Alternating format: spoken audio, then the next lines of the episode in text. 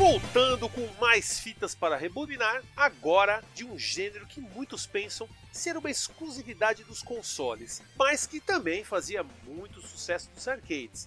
O gênero plataforma era um gênero que também começou a fazer grande sucesso nessa época nos fliperamas. E vamos lá, né? Deixa eu rebobinar algumas fitas com trilhas que acredito que muitos jogaram e curtiram, mas com certeza nem lembram tanto hoje. Então, bora começar?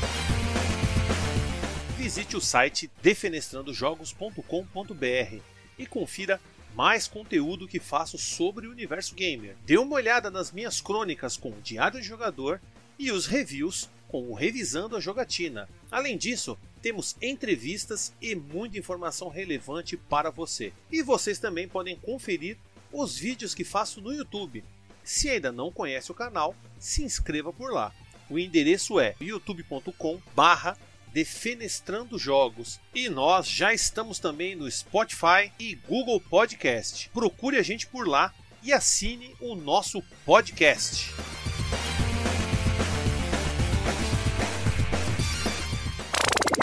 A produção desse podcast foi realizado pela Hood On Produção Audiovisual.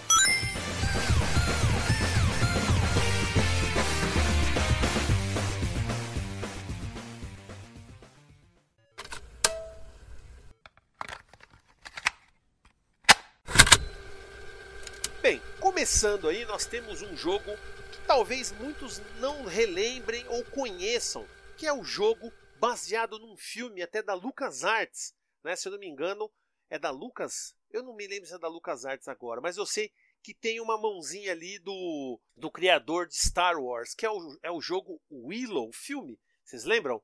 Willow na Terra da Magia? Sim, esse jogo ele tinha um, um incrível jogo de plataforma que era muito legal, onde você podia jogar tanto com o William como também com o Mad Mordigan que era o Val né, dentro do filme, né, ele era o ator que fazia lá o Mad Mordigan, era o Val. Então você tinha dois tipos de jogabilidades e depois que você encontrava lá o Mad Mordigan preso e libertava ele, você podia escolher qual tipo de jogabilidade você teria. Lembrando, o Willow, ele era como se fosse um aprendiz de mago, ele queria ser um grande mago.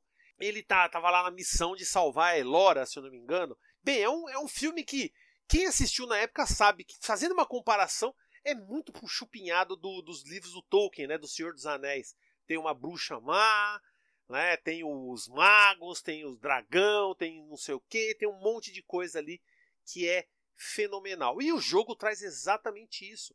E ele traz a aventura como se fosse no filme, trazendo a sequência do filme realmente. O Willow saindo lá da, do vilarejo dele, enfrentando alguns porcos, depois encontrando o Mad Mordigan, fugindo ali na carroça com aqueles cavaleiros lá, o pessoal do, do mal ali atrás deles, e assim por diante, enfrentando aquele dragão de duas cabeças, macacos lá que ele transforma em pedra. E lembrando, você tinha uma barra de, de poder ali que você podia concentrar o seu tiro que ia aumentando, você ganhava mais energia, você entrava em shopping, podia comprar. E o Mad Mordigan usava uma espada, que também dava um, um golpe um pouco mais, assim, a, a uma certa distância, mas o Willow que tinha ali a distância maior. Tanto que a maioria preferia jogar com o Willow. Um jogo muito desconhecido, muitos não falam desse jogo, e um jogo sensacional. E para relembrar vocês, vou deixar aí a trilha sonora deste jogo.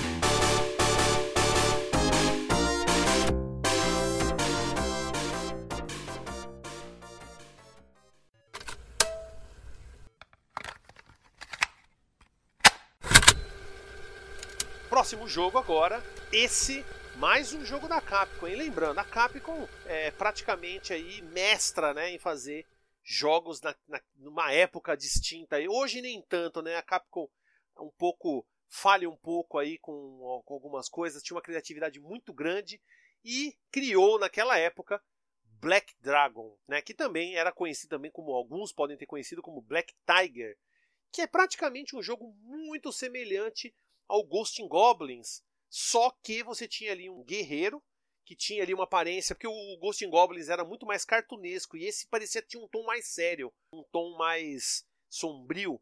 E ali você tinha uma corrente, né? Você podia bater nos inimigos e ao mesmo tempo soltava facas. Saíam três facas assim, em três direções, para é, uma reta, uma para diagonal, um pouco mais para cima, para acertar os inimigos. E você tinha ali praticamente um labirinto, onde você tinha que encontrar pequenos ali é, estátuas de monges, né? Todo mundo falava que era monge, né? Que quando você tocava nessa estátua, ele virava, voltava a ser gente. E aí ele agradecia, fazia tiriririm, fazia um barulho mais esquisitinho, assim, mó da hora. Mas... E aí ele muitas vezes abria um shopping, ele te dava uma recompensa em dinheiro, ou ele te dava mais tempo, o que era sensacional. E tinha vários inimigos, né? Cobras enroladas ali na, nos ossos que você tinha que escalar, morcegos teleguiados, pingos de água, parecia assim, caiu uma gota de água no chão e ela se multiplicava e vinha para cima da gente. Sei lá, era um inimigo como se fosse uma, uma um blob, né, uma, uma, uma bolha que vinha para cima do nosso personagem. E como eu falei, você tinha shop ali, aonde, né, nós temos a famosa moeda do, da Capcom, que é o Zen, onde você podia trocar por armas mais fortes, armaduras, pegar poções mágicas para ressuscitar e assim por diante. Um jogo que tinha todos aqueles elementos assim já de um jogo de aventura, né, misturado ali com um jogo de plataforma. Já era naquela época ali, provavelmente esse jogo deve ser de 86, 87 também. Então, né, eu acho que é um, é um ótimo exemplo de uma grande aventura ali para os arcades. E vocês agora vão conferir a trilha sonora, né, uma das trilhas sonoras desse jogo.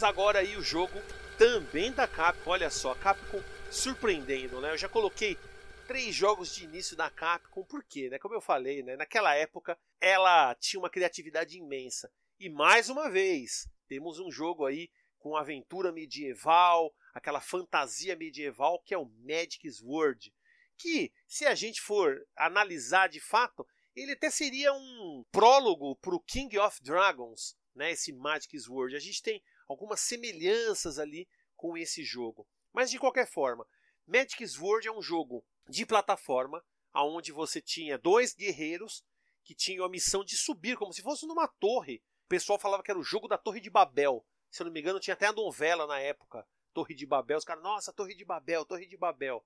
Os caras viajavam no fliperama. E você vai encontrando no caminho vários inimigos, ursos, pequenos demônios, goblins.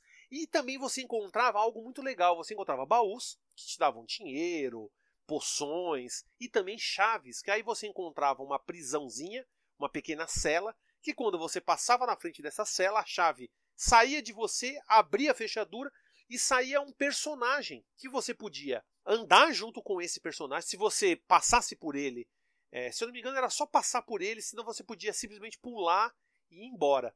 Mas se você passasse por ele, ele, ele virava seu companheiro. Então você podia pegar um gigante que tacava machado, uma menina que tacava flechas, magos que tacavam bolinhas, ninjas.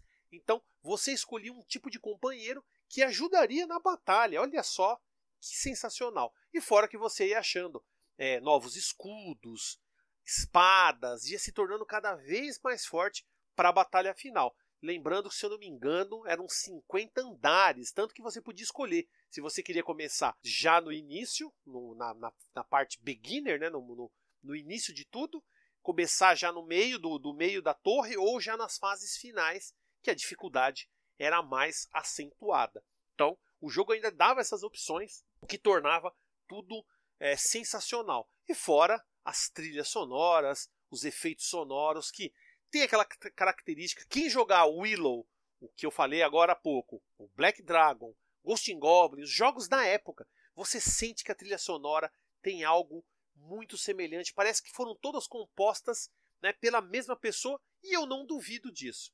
E para que vocês tenham certeza disso aí, confiram aí a trilha deste jogo.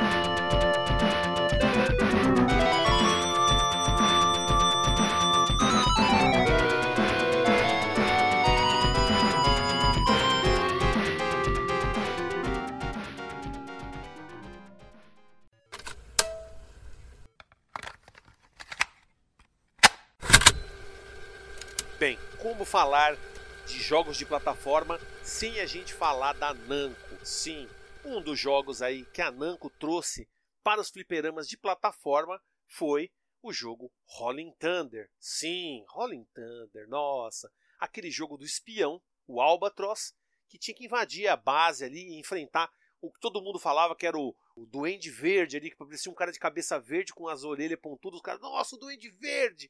Cara, no fliperama, o pessoal tinha uma imaginação. Também a gente não tinha muitas referências, né? O ponto ali era olhar e imaginar o que estava acontecendo ali.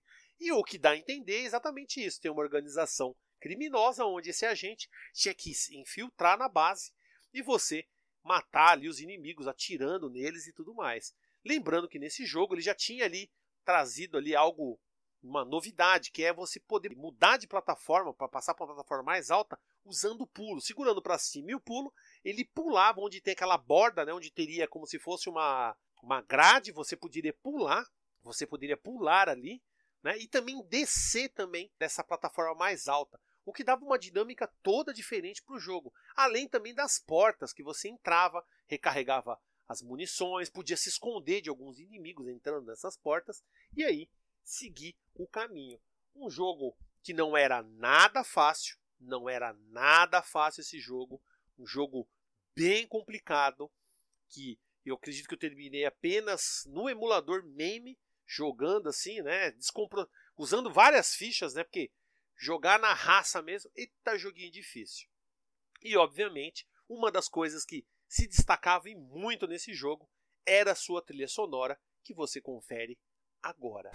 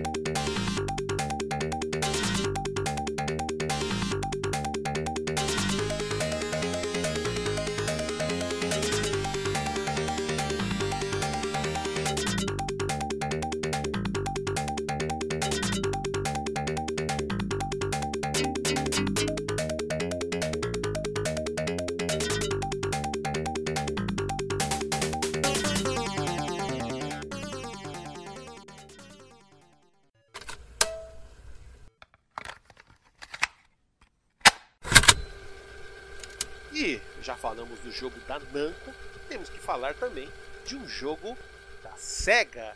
Sim, Shinobi. Ah, como não falar de um jogo de plataforma, né?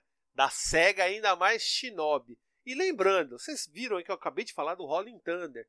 Né? Existe ali uma certa acusação da, da Namco que a SEGA praticamente copiou o Rolling Thunder. Alguns fãs, e acredito que a própria imprensa, teve ali uma certa, um certo desconforto com isso. Porque o Shinobi também tem esse, essa mesma habilidade do Albatross de Rolling Thunder. Você podia também subir numa plataforma mais alta ou descer dela.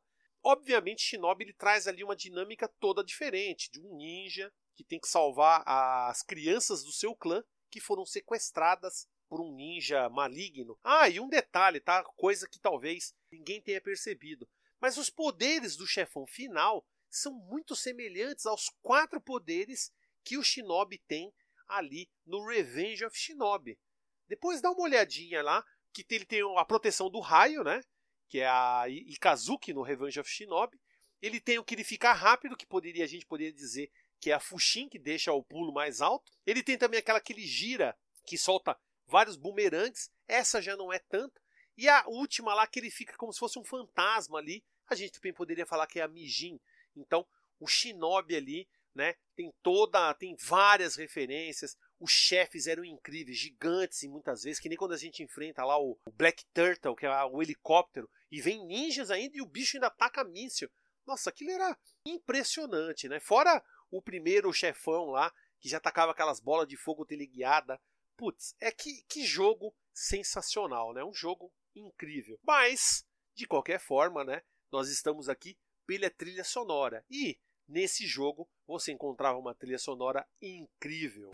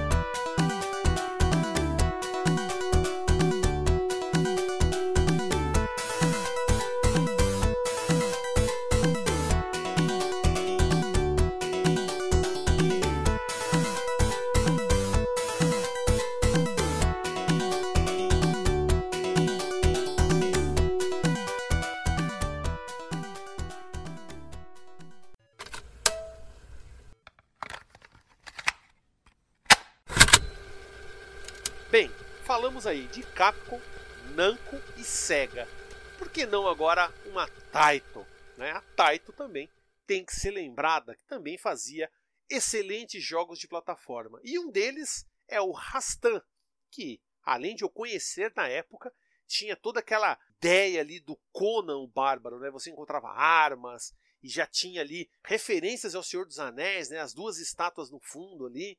Quem quiser confere lá depois um fliperama nostálgico de Rastan lá no meu canal do YouTube, que você vai ver realmente esse detalhe aí. Tinha vários detalhes desse jogo que já puxava ali coisas ali da cultura ali é, nerd, né, vamos dizer assim. E Rastan era um jogo sensacional. Era muito, era muito descarado que ele era uma praticamente uma cópia de Conan.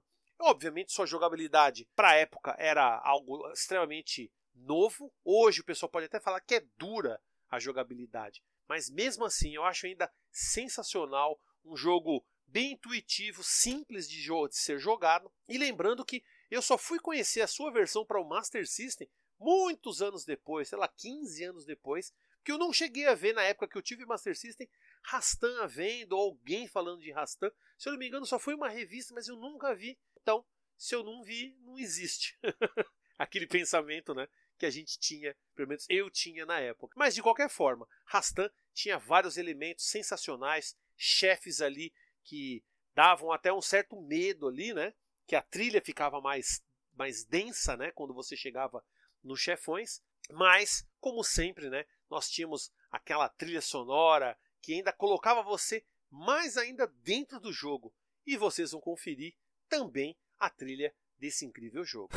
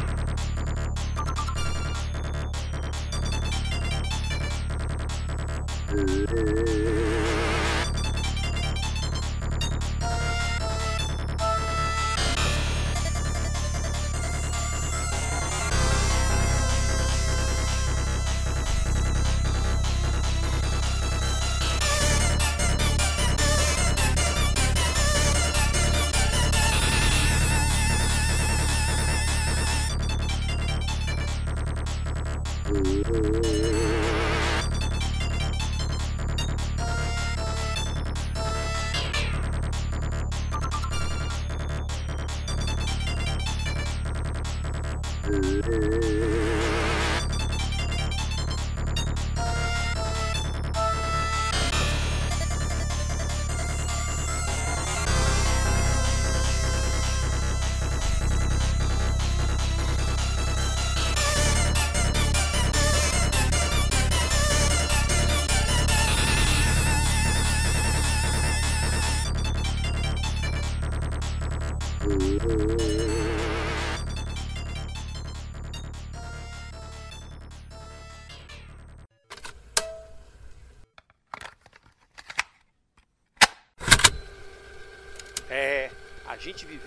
Época da Guerra Fria, né? E tinha um jogo que trazia muita, muita coisa assim desta época. Alguns talvez vão lembrar aí do, do, do incrível jogo que eu vou falar, que é o Green Beret, e alguns conheciam também como Rush em Attack, que é, virou até uma brincadeira lá no exterior, que era Russian Attack, ataque russo, né, o, o jogo, que na verdade era um jogo ali como se fosse um boina verde, que tinha que invadir algumas bases e libertar prisioneiros. E você pegava um lança-chamas. O mais inter... o mais assim, o mais legal desse jogo é que eu saía da escola, ia para passar para ir embora para minha casa, e um amigo meu falou: "Ó, oh, tem um bar ali que tem um jogo novo". E quando a gente chega lá, Green Beret, uma das coisas que já chamava atenção, que quando começava o jogo, você colocava a ficha Apertava Start, tocava uma musiquinha, aparecia ali os prisioneiros com os soldados ali guardando eles. Uma musiquinha bem tradicional. Só que quando aparecia o personagem na tela, tocava uma sirene, fazia uh! Uh! Aí você falava, nossa, eu tô invadindo a base. E aí começava. Tan, tan, tan, Já começava uma música tipo militar. E você lá, dando facada, começava com uma faquinha, onde você tinha que apertar o direcional para cima para pular. Tinha um botão para você dar a facada e o outro botão para usar as armas especiais, que apareciam uns soldados de roupa preta, onde você esfaqueando eles, saía um lança-chamas, uma granada, você também tinha a bazuca. Então, se eu não me engano, eram três armas: lança-chamas, granada e bazuca. E você tinha uma, um número limitado dessas armas para usar. E tinha, obviamente, momentos certos. E muita gente guardava esses tiros para quando chegasse nos chefões, né? E eu lembro que até os primeiros, o primeiro chefe para um caminhão começa a sair vários soldados, e tem alguns que a gente falava que eram os ninja, porque eles já davam uma voadora. Mas basta você pular e dar facada que você matava eles, mesmo parado no lugar. Mas acho que todo mundo sabe como que passa o primeiro chefe. Você vai lá pro canto esquerdo da tela, encosta, e aí o caminhão hum, para no canto e começa a vir um monte de soldado. Quando enche de soldado na tela, você tá com lança-chamas, vai só virando caveirinha assim. E lembrando, hein? Um jogo da Konami, hein? Konami também, na época, tinha ali um gran, uma grande desenvoltura nos seus jogos. E, com certeza, né, todo mundo vai recordar de algumas trilhas e alguns efeitos sonoros, como eu, na hora já lembrei desse alarme no início aí. Então, confiram a trilha sonora desse jogo aí.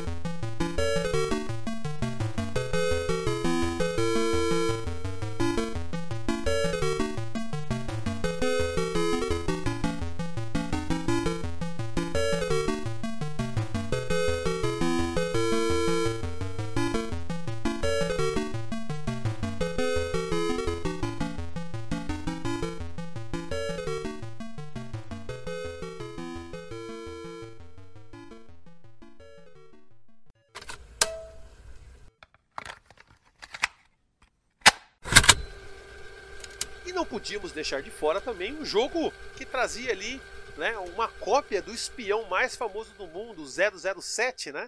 Mas bem que não era um jogo do 007, era o um jogo do chamado Sly Spy, que você já começava caindo de paraquedas e cheio de soldado ali, de inimigos, onde você tinha que ficar atirando, pegando umas munições. Tinha até uns personagens que eram mais gordões, você tinha que dar dois tiros. E aí você descia de paraquedas e caía ali praticamente na frente da estátua ali daquele presidente, como que é o nome agora? Nossa. Ah, o Abraham Lincoln. E você tinha que enfrentar ainda os inimigos quando descia de paraquedas ali. Você abriu paraquedas, descia e aí enfrentava os inimigos.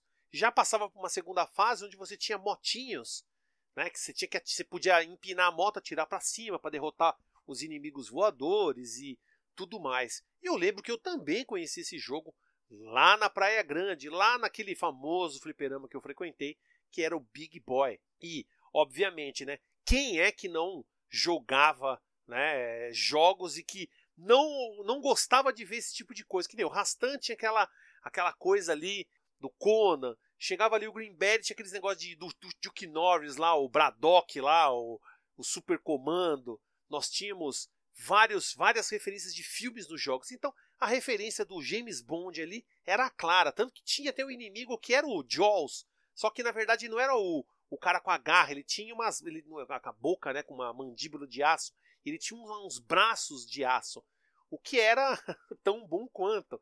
Tinha até o gordinho que jogava o chapéu. E se eu não me engano, no final do jogo tem uma referência até a Robocop. Porque esse jogo é da Data East. E a Data East fez o Robocop e no final do jogo, quando você chega na última fase, tá lá, tipo, vários pedaços do Robocop destruído, como se o Robocop tivesse invadido a base e ele não tivesse dado conta, como, como se isso fosse possível, né?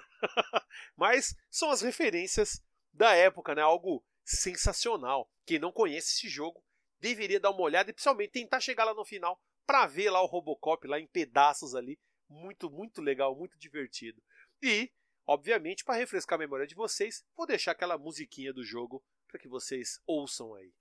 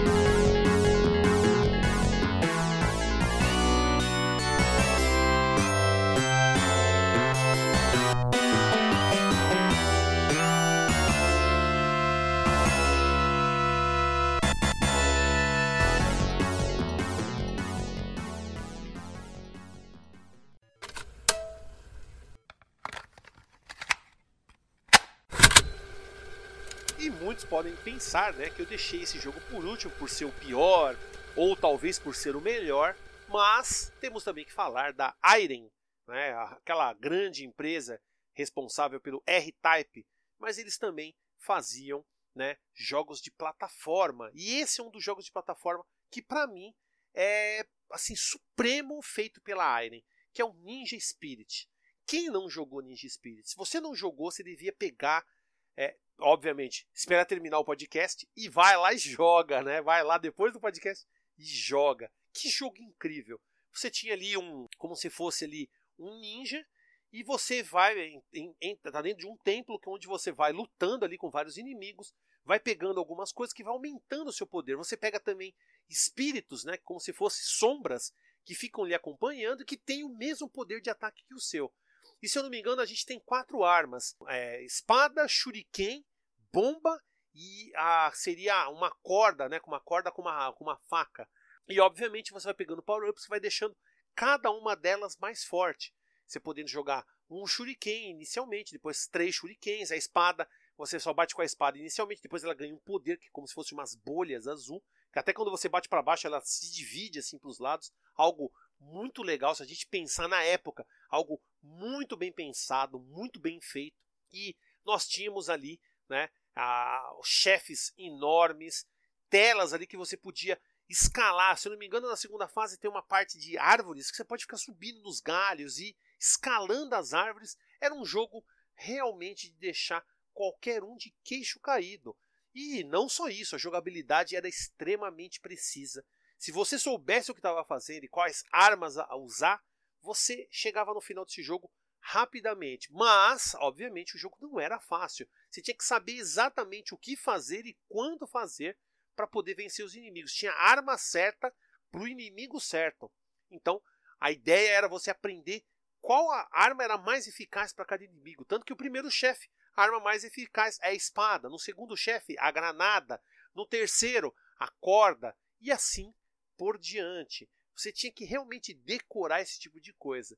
E obviamente, né? Esse é um daqueles jogos que eu conheci em vários fliperamas aqui de São Paulo. Esse eu não vi na praia não vi lá na Praia Grande, mas eu vi em vários fliperamas aqui de São Paulo e joguei na época muito.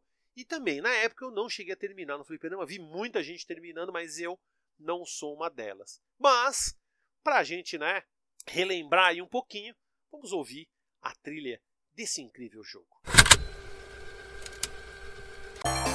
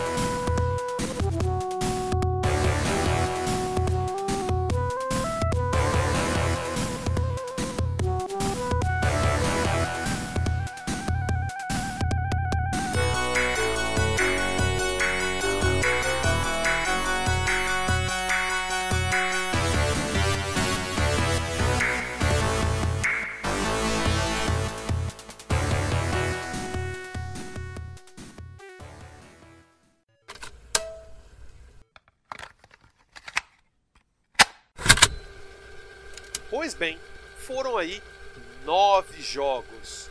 Ou melhor, fitas que eu rebobinei para vocês, né? Clássicos ali do arcade que muitos vão sair correndo para dar uma jogadinha, posto eu, porque todos eles têm uma carga, né, uma carga emocional para muitos aí que vão deixar, né, salivando aí, querendo jogar um pouquinho mais.